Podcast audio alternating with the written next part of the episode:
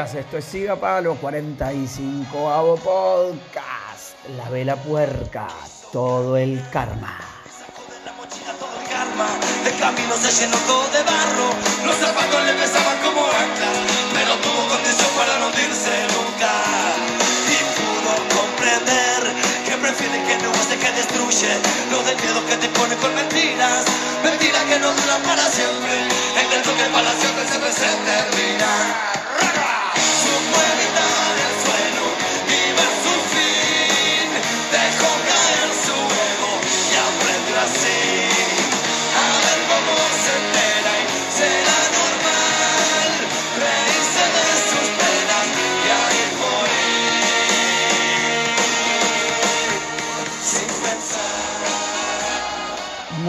Días, esto es Siga Palo 45 Avo Podcast. Primero que nada, hoy tenemos una visita, pero increíble, una visita de verdad que de lujo. Y de verdad que antes de presentarlo agradezco que me haya recibido acá en lo que es su hogar eh, al rabino Mendy Yentov de, de Jabal Lubavitch, Uruguay. La verdad que estoy, pero recontra contento de estar acá. Como ya se lo planteé antes, estamos en un ciclo de podcast en que hablamos con diferentes personas que transitan su vida enfocándola desde diferentes lugares y hoy le llegó el turno a la espiritualidad vista desde, desde el judaísmo, el, el por qué esa necesidad de, de tener que llegar a la oscuridad para tener que salir a la luz. Y cuando hablábamos en lo previo con, con Mendy, yo le decía, porque incluso en la Biblia, eh, uno de los referentes máximos para el judaísmo, para quien no lo sabe, Moisés, quien sacó a los judíos de Egipto, él quiera o no, fue, fue un niño que fue abandonado, que fue dejado por su madre en la mitad de un río, en un Moisés, y de hecho de ahí el nombre, pero él tuvo que llegar a ese lugar para después encontrarse con Dios y de ahí hacer su tarea que era sacar a, los judíos de Egipto. Incluso cuando él, algo que me llamó la atención, cuando él muestra su ira cual si fuera Dios eh, y rompe las tablas de la ley, él después es privado de entrar a, a la tierra de Israel por Dios como, a pesar de haber hecho todo, como bueno, eh, tenés que pensar, ¿no? Una cosa así. Pero bueno, el tema es la luz y la oscuridad. Y le doy la bienvenida a Mendy y, y gracias por estar. Muchas gracias, Ronnie. Gracias por la, la oportunidad de, nada, de compartir acá en este espacio tuyo. Eh, digo este espacio porque me refiero al podcast, pero también me, me refiero a Jabal. Jabal es un lugar abierto que le pertenece a todos. Contame un poco, a ver, la pauta en realidad, eh, ya lo dijiste, es hablar sobre la oscuridad y la luz. Y en realidad, a ver, hay mucho que viene a la mente, ¿no? Pero lo, primero que viene a la mente es cómo comienza la Torah. La Torah arranca, la Biblia, como le dicen. Ves un paréntesis, de hecho, ya que estamos. Biblia es la forma común de traducir Torah, pero en realidad Biblia significa libro, del, del- latín, ¿no? De que biblioteca, lugar donde se venden libros. Eh, Torah no es li- li- libro. Torah es, eh, ahora, o sea, está bueno que la Torah lo consideran el libro, pero Torah significa enseñanza, instrucción. Como morá, maestro, joré, padre. O sea, entonces es la misma raíz de la palabra que significa instrucción. O sea, Dios nos da un libro, sefer es libro, que es una instrucción para cada persona, en cada momento, en cada lugar de la historia, donde sea que se encuentre y cuando sea que esté, para poder saber cuál es este, su propósito y cómo vivir la vida al máximo. O sea que el Creador mismo nos da un libro de instrucciones este, y un guía para la vida. Entonces, si abrís el libro, la Torah, este libro de instrucciones, uno se encuentra con que la primera orden que Dios da, apenas crea el mundo, la primera cosa que Dios hace, de hecho, mientras está creando el mundo, es Bayomer Elohim, y dijo Dios, y Hior, que haya luz. O sea que en realidad, si podemos definir cuál es la primera orden que Dios nos da a cada uno de nosotros, es iluminar. O sea que en ese contexto, eso explica mucho en realidad de las cosas que nos pasan. O sea, uno, por definición, tiene que encontrarse en un lugar en el cual Dios lo pone y lo ordena iluminar. Entonces, si, lo vemos desde ese punto de vista, la oscuridad es parte. La oscuridad es parte del, plan, es parte, digamos, del elenco, sin el cual uno no tendría sentido, uno no podría eh, cumplir con su propósito. El rey Salomón dice eh, en uno de sus libros, que son parte del Tanaj, de lo que se llama el Viejo Testamento. El judaísmo nos lo llamamos Viejo Testamento porque eh, eso es un nombre más eh, moderno. Pero la idea es que cuando eh, el define el alma, dice, Kiner Hashem Nishmat Adam. La vela de Dios es, el, es la vela, es el, Hashem, la vela de Dios es el alma del hombre. O sea que cuando Dios quiere iluminar o cuando queremos traer luz en situaciones de oscuridad, Dios manda al hombre. O sea, el ser humano es una vela de Dios. ¿Cuál es el propósito de una vela? Iluminar. Uno puede tener velas, pero mientras no las enciende, entonces este, no cumplen su propósito y el, el espacio se mantiene oscuro. Mendy, mira, estaba pensando con eso que dijiste de, de que Dios crea la luz y la oscuridad. Eh, y me estaba poniendo a pensar que cuando crea al hombre lo crea a imagen y semejanza, pero con libre albedrío, digamos. El libre albedrío también va enfocado a que el hombre pueda elegir si quiere transitar su propia oscuridad o su propia luz. Digamos, sería como algo, algo así y va de la mano con lo otro. 100%. De hecho, el lugar más difícil a veces de iluminar es dentro de uno. Eh, y como hablábamos también antes, estamos conversando y, nos estamos hablando de cómo el hombre dentro de sí tiene la oscuridad y la luz eh, a veces simultáneamente. Y ese es el desafío, de asegurar de que la luz, que la parte de luz eh, se expanda dentro de la parte de la oscuridad cuanto más. Y la pregunta que estamos tratando de analizar es, ¿por qué la oscuridad? ¿no? ¿O ¿Cuál es su propósito? Y quizás cuando pensamos en estas líneas, entonces entendemos que en realidad la oscuridad tiene un propósito muy importante. Porque, a ver, poco sentido tiene iluminar en medio del día. Si yo prendo una vela eh, en la plaza, ahora acá enfrente de Jabad, que hay un sol tremendo, no, no, no, no, no, no logras nada. Ahora, si yo en media noche, cuando está oscuro, prendo una vela, eso entonces ahí la vela y la luz que genera tiene su impacto y se puede disfrutar. Entonces, de alguna forma, la oscuridad que, que, hay alrededor nuestra, o la, oscuridad en la cual uno se puede encontrar o tener dentro suyo, es algo que Dios le pone a uno para que encuentre una luz que quizás no sabía que tenía. O sea, a veces son las pruebas, o mejor dicho, generalmente son las pruebas de la vida las que sacan de adentro nuestro fuerzas que no sabíamos que teníamos y, un eh, potencial de, iluminar que, teníamos todo el tiempo y estaba esperando esa oportunidad para salir. Hay una frase que dice los sabios eh, de Israel, en el Talmud, dice que así como la aceituna, cuando se la, se la exprime, saca su aceite, así también eh, el ser humano, o sea, que cuando está en momentos de, donde está exprimido hasta, hasta, hasta la esencia, es que ahí le sale el aceite, o sea, el aceite que se usa para iluminar. O sea, la luz sale a veces justamente en los momentos donde uno está bajo la mayor cantidad de, presión y, enfrentando la mayor cantidad de obstáculos.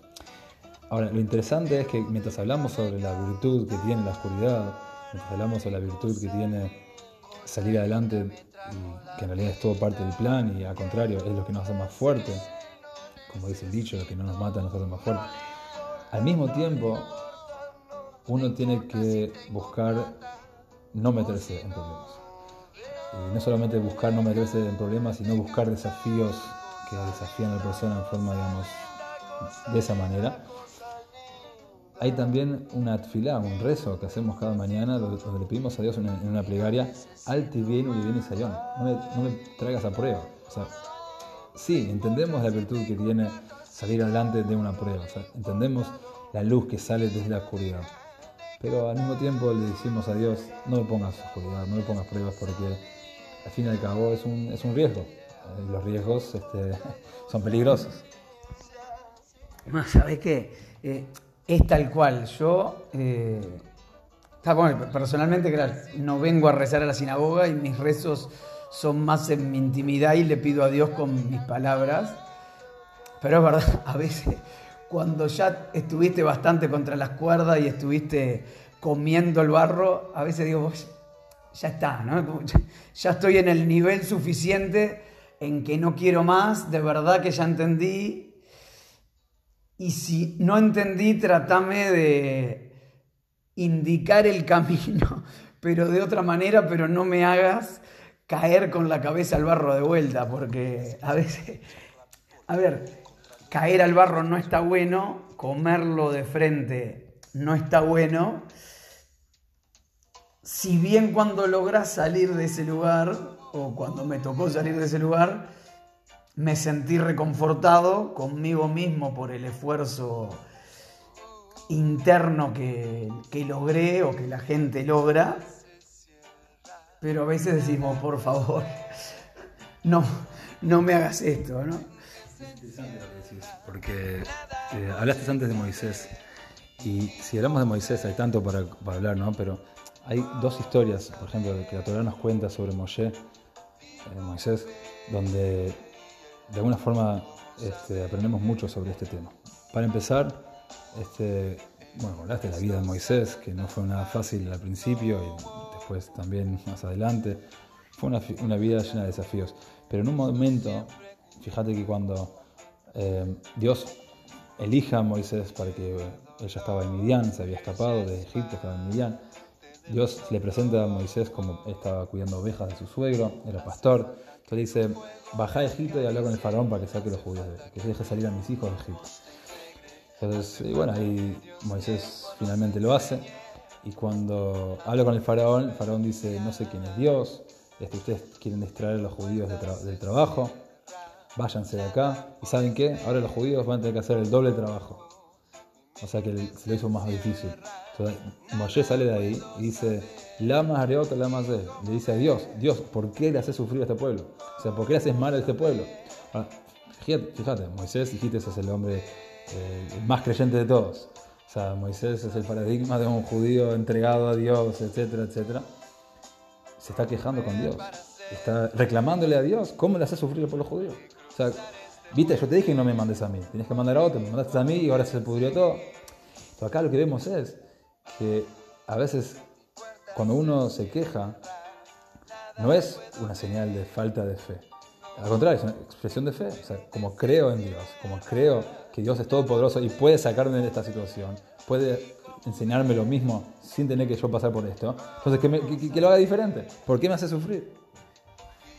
Mira, me hiciste acordar, eh, hace, hace dos años cuando estaba transitando el cáncer, estuve hablando Mendy, ¿sabes?, con otro rabino, y mientras hablábamos, él me decía, ¿cómo haces para estar tan contento? Y le dije, mira, le tengo dos opciones, o estoy muy contento o me estaría quejando todo el tiempo de cómo pasó. La respuesta de él es, y me lo recordaste con esto, y si te quejaras también tendrías razón, me dijo.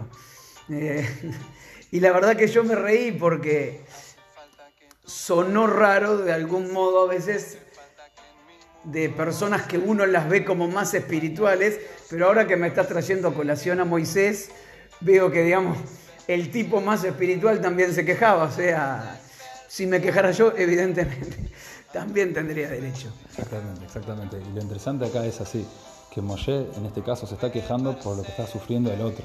O sea, él, él era, venía de Midian y él estaba de alguna forma eh, exento de, la tarea que, de esclavitud que tenían los judíos, porque el faraón había apartado a la familia de Leví, o sea, los levitas, los sacerdotes, no trabajaban, eh, ellos estaban en Goshen, una, una ciudad aparte. Y Moshe está acá quejándose a Dios porque ve que otro está sufriendo. O sea que en realidad el tema de reclamarle a Dios este, es cuando uno ve que le está pasando uno mal, Dios libre, y cuando uno ve especialmente cuando se trata de otro. Lo interesante acá es, hablando de esto, es que el Rambam, Maimónides, conocido como Maimónides, gran doctor, rabino, filósofo, eh, que vivió hace 850 años atrás, eh, él eh, vivió en España, vivió en en Marruecos, en Egipto, fue médico del sultán, Aladín.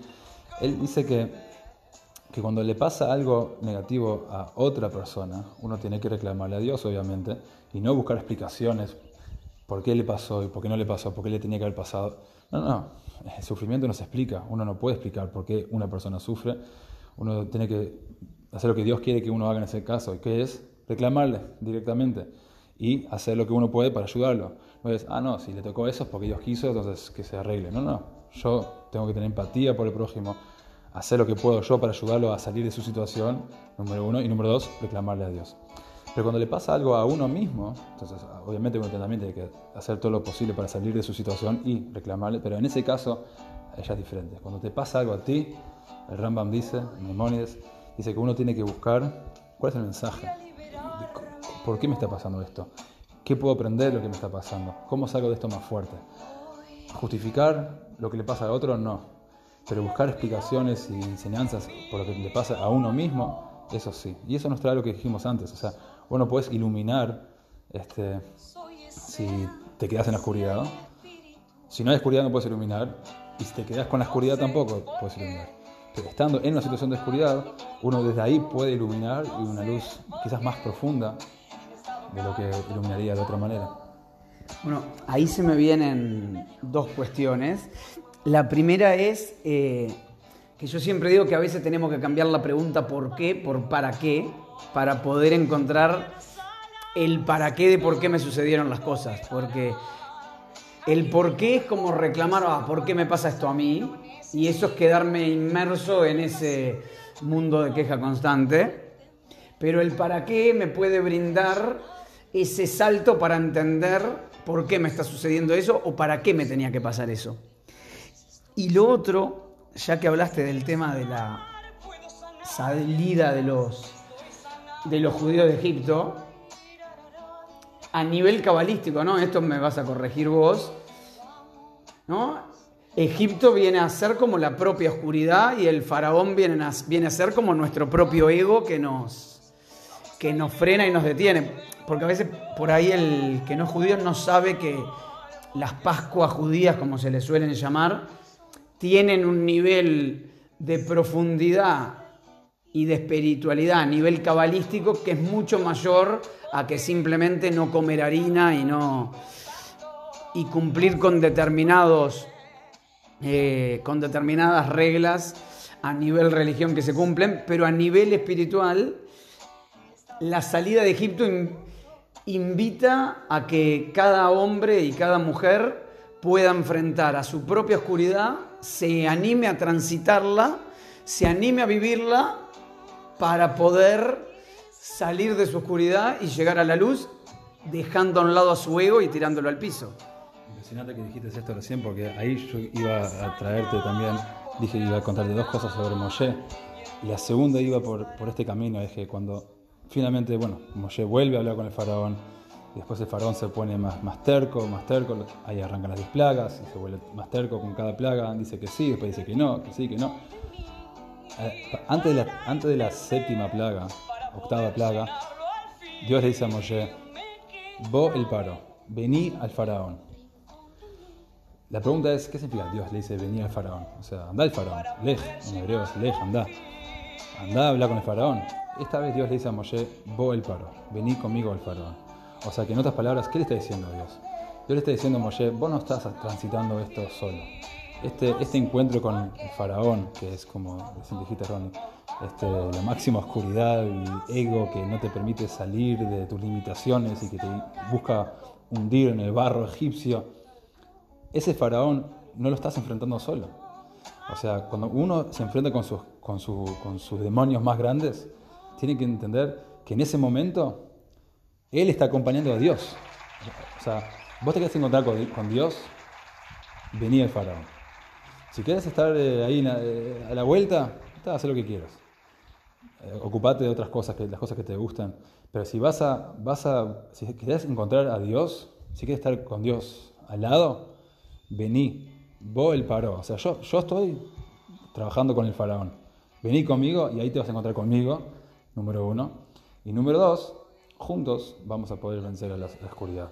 Y eso es un mensaje también de aliento a la persona que puede llegar a sentir que su situación es una situación que no tiene, que nadie, nadie pasó por su, por su situación, no, nunca hubo nada peor que, que su historia, que su oscuridad, y puede ser, pero la verdad es que sea cual sea la oscuridad que usted está pasando en ese momento, sabe que en ese momento Dios está contigo. En otras palabras, tenés la fuerza para lograrlo, tenés las herramientas inclusive para superarlo, solo sabiendo, confiando en Él y sabiendo que Él confía en ti, entonces este, vas a poder salir adelante de las peores eh, oscuridades. La verdad que es, eh, es increíble y mientras te escuchaba hablar, me veía cuando me veía a mí mismo cuando me tocó transitar eso. Y un poco de lo que hablábamos antes, que yo ya lo he contado en algún podcast y lo voy a volver a contar. Yo le decía a Mendy que, porque Mendy no lo sabía esto, en un momento muy particular de mi vida, en el año 2017, yo caía un viernes de, de Shabbat acá en, en Jabad y un amigo me dio el libro donde se leen los rezos y a su vez me dio otro libro donde los rezos estaban traducidos. Y en ese momento yo no estaba encontrando escapatoria ni salida a mi vida y me veía en un lugar bastante oscuro. No sé si el más oscuro de mi vida, pero en un lugar sí muy oscuro, pero del que sí no veía salida. Y ese día puntualmente, cuando leía una canción puntual que se llama Lejado Di, en la estrofa número 2, si no recuerdo mal, habla de que hay que salir de las ruinas y en ese momento a mí se me empezaron a caer las lágrimas, pero de un modo en que no las podía controlar y créanme que a nadie le gusta eh, mostrarse vulnerable ante 60, 70 personas que no conoce, porque ni siquiera nos gusta mostrarnos vulnerables delante de una sola persona. Y en determinado momento de la canción, que creo que es la estrofa número 5 o número 6, habla que es momento de despertar y de salir y de salir a la luz. Y en ese momento se me empiezan a caer aún más lágrimas, pero con una sonrisa entremezclada, pero una sonrisa que era muy particular, porque no era una sonrisa superficial, sino era que era una sonrisa que yo sabía que estaba viniendo desde, si lo tuviera que describir, que era una sonrisa que salía del alma, que literalmente no venía desde otro lugar. Entonces cuando escucho esto que habla Mendy, me parece, me siento completamente identificado y me erizo. Y por otro lado, es que cada uno tiene la oscuridad que le corresponde a cada uno. Y a mí me toca vivir mis oscuridades porque yo vivo y convivo con mi propia oscuridad. Y es verdad, mi propia oscuridad es la más oscura para mí, pero la oscuridad de otro es la más oscura para otro.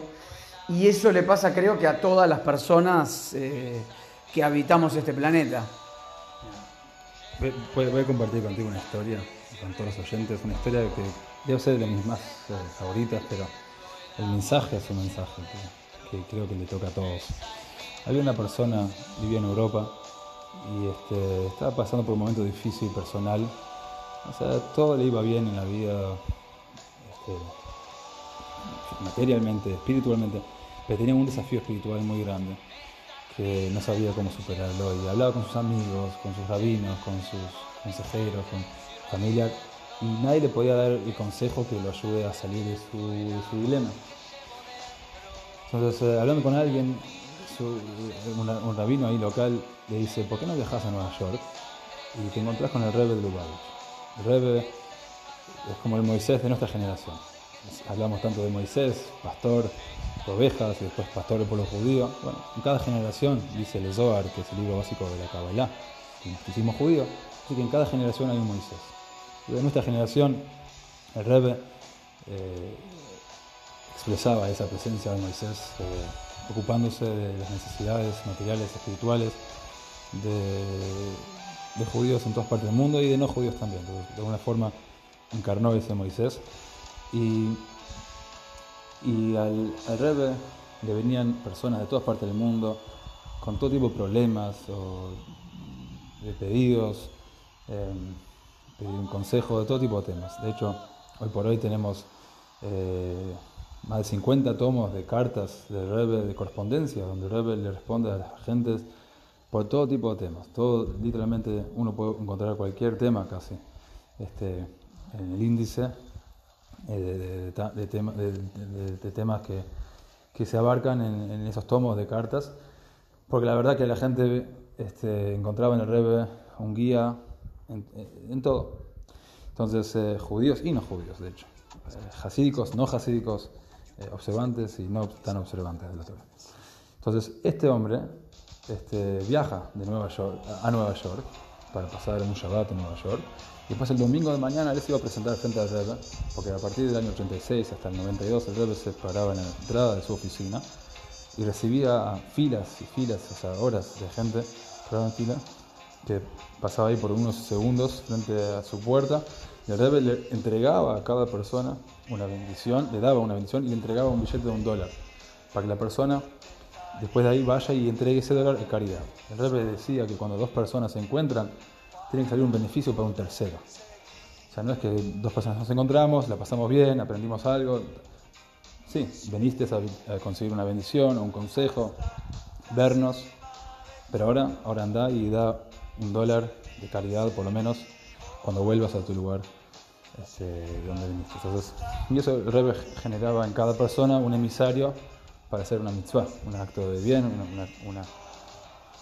un acto de caridad. Entonces, el Rebbe recibía personas todos los domingos durante horas, frente a gente que paraba en fila, hombres, mujeres, niños, judíos, no judíos, todos quienes querían tienen la oportunidad de hacerlo. Unos instantes frente al Rebbe, el Rebbe decía, Brajabat Leja, dos palabras, bendición y éxito, y te daba el dólar. Y en ese momento uno tenía la oportunidad, si quería, de comentarle algo al Rebbe, preguntarle, pedirle una bendición, un consejo, en fin.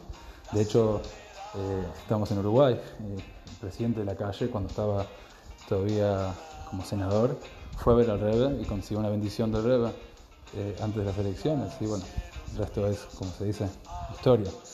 Él este, cargó el dólar ese que el Rebbe le dio en su billetera durante mucho tiempo, eh, hasta que se la robaron. Entonces, ahora tiene una foto del Rebbe en su billetera. Si alguien ve a, a la calle, a Luis, la calle Herre- Herrera, este, le pide si puede, padre, claro, le pedís, la- preguntás si tiene una foto del Rebbe, te va a abrir la billetera y te va a mostrar, tiene una foto del Rebbe en su billetera. De todos modos, este hombre, volviendo a la historia, este hombre volvió, vino de Europa a Nueva York, estuvo parado ahí un domingo de mañana, pensando cómo decirle al Rebbe su desafío en tres segundos, decirle al Rebbe el problema que está atravesando.